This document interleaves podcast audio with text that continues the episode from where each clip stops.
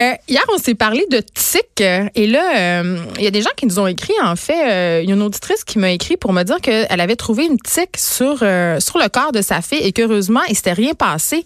Mais il y a d'autres auditeurs qui nous ont dit, mais ça vise aussi les animaux de compagnie. Et c'est vrai que hier, on n'a pas pris le temps de s'attarder à cette affaire-là parce que j'avoue que mon chien, quand j'en avais un, gambadait pas mal plus que moi dans les herbes folles, donc était plus susceptible, ben pas d'attraper parce qu'on n'attrape pas une tique, mais une tique était plus susceptible de s'accrocher à son doux pelage hein, que moi. Et j'avais envie qu'on euh, qu'on parle avec une vétérinaire, en fait, euh, à propos de ce sujet-là, parce que c'est vraiment la saison. Vous allez amener vos animaux peut-être en vacances avec vous. Il y a des traitements pour ça. Donc, on parle avec Claudia Gilbert. Bonjour, Madame Gilbert. Bonjour. Écoutez, euh, moi, j'ai plus de chien. Euh, mon chat n'a pas de poils, puis il reste en dedans. Mais je sais que je sais que quand j'avais un chien, euh, c'était un enjeu pour moi parce que j'avais un collet, il avait le poil très long. Et évidemment, il y avait toutes sortes de petites patentes qui pouvaient rester poignées dans son pelage quand on allait en forêt. Puis on dirait. Mais les tiques, là, ça n'a pas de lien avec le poil nécessairement. On peut attraper des tiques sans poil. Par exemple, nous, on n'a pas nécessairement les jambes velues, ou si on l'a, souvent on se rase.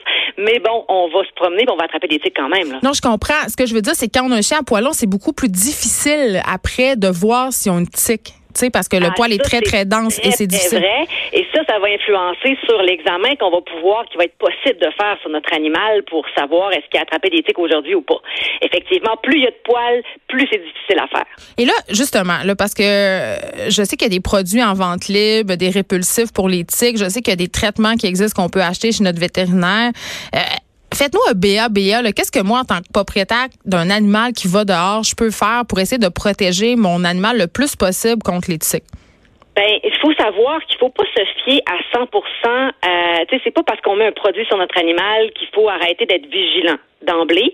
Euh, maintenant, il y a des, répulsifs qu'on applique sur les poils de notre animal, mais là, il faut savoir que ça, l'efficacité, c'est un insecticide qu'on applique sur le dos d'un animal.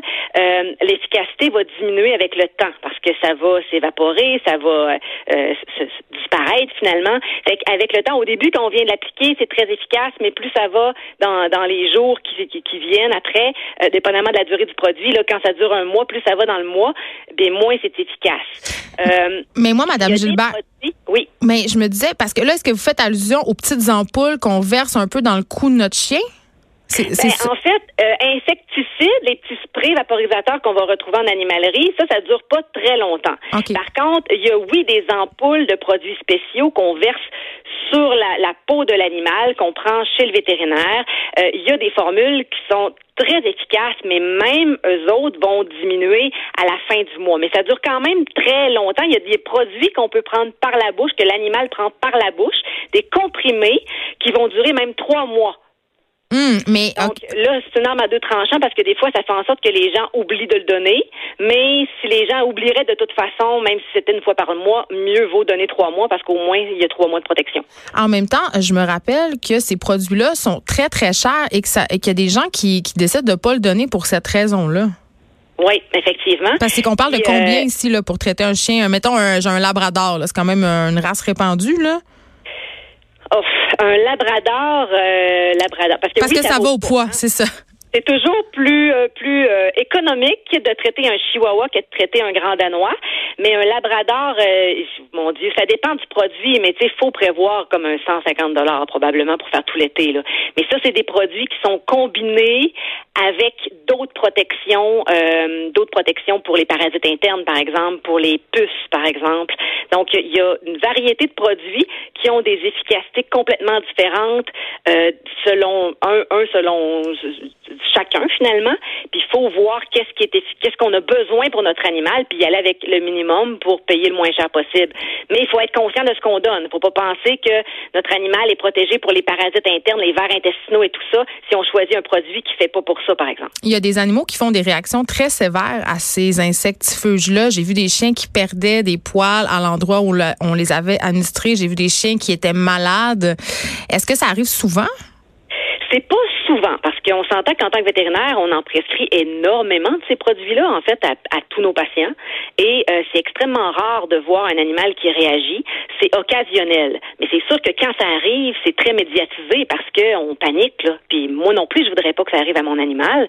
Mais moi, le risque versus le bienfait, c'est certain que je le, je, je, le donne à mes animaux. Parlons-en des risques. Parlons-en des risques, docteur Gilbert. Euh, qu'est-ce qui arrive si je protège pas mon animal? Et qui se promène en forêt puis il attrape une tique ou il attrape une autre cochonnerie? Ben c'est ça. La, différence avec les humains, c'est que les animaux, oui, comme on le disait tantôt, à cause du poil, on peut facilement ne jamais s'en rendre compte. Et c'est habituellement ce qui se passe. Euh, fait que si on se rend pas compte que notre animal a eu une tique, parce que là, il y a plusieurs types de tiques et il y a plusieurs stades de la tique. Et on parle de la larve n'est pas dangereuse, ça c'est le premier stade quand il sort de l'os, mais la, la nymphe, qui est le stade suivant, c'est très très petit, là, c'est petit comme une tête d'épingle. Fait que sur un chien poilu qui a le poil noir, on oublie ça, là, même si vous l'examinez de la tête aux pieds, ça se peut ça se peut que vous le passiez à côté. Là.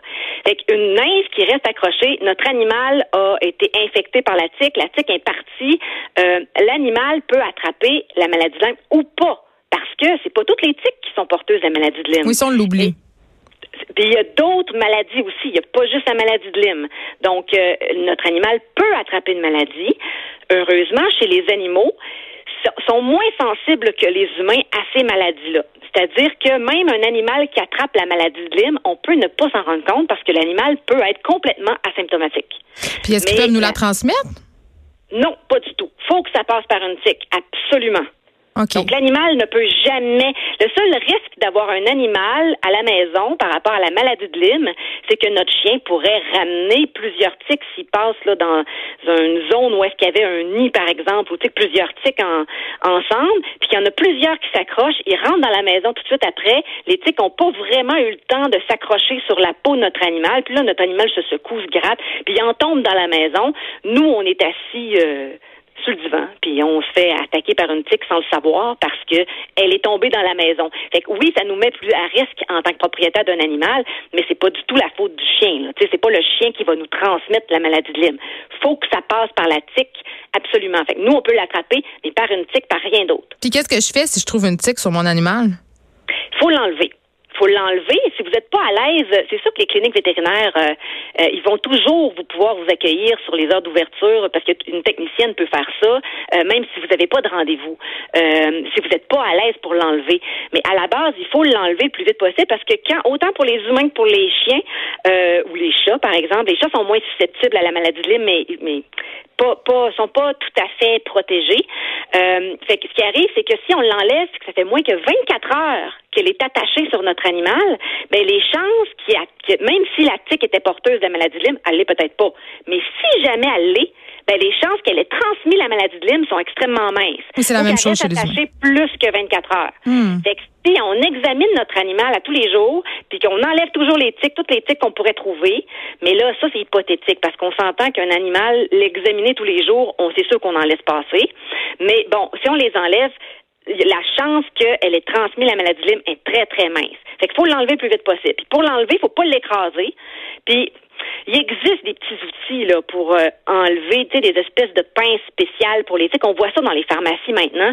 Mais ces pinces-là, moi, je les aime pas beaucoup parce que c'est efficace quand la tique, elle est assez grosse. Puis pour qu'elle soit assez grosse, ben il faut que ça fasse plus qu'une journée qu'elle soit attachée là parce qu'elle grossit par la consommation du sang. ça me gratte. gratte partout. Donc, si elle est petite, c'est plus compliqué à enlever. C'est ce que je comprends. Ouais, ça. Moi, j'aime bien les pinces à cils à bout pointu, très pointu, là. Pas ceux qui ont les bouts plates, là. Euh, euh, vraiment ceux-là qui ont un bout très pointu. Puis il faut la saisir vraiment.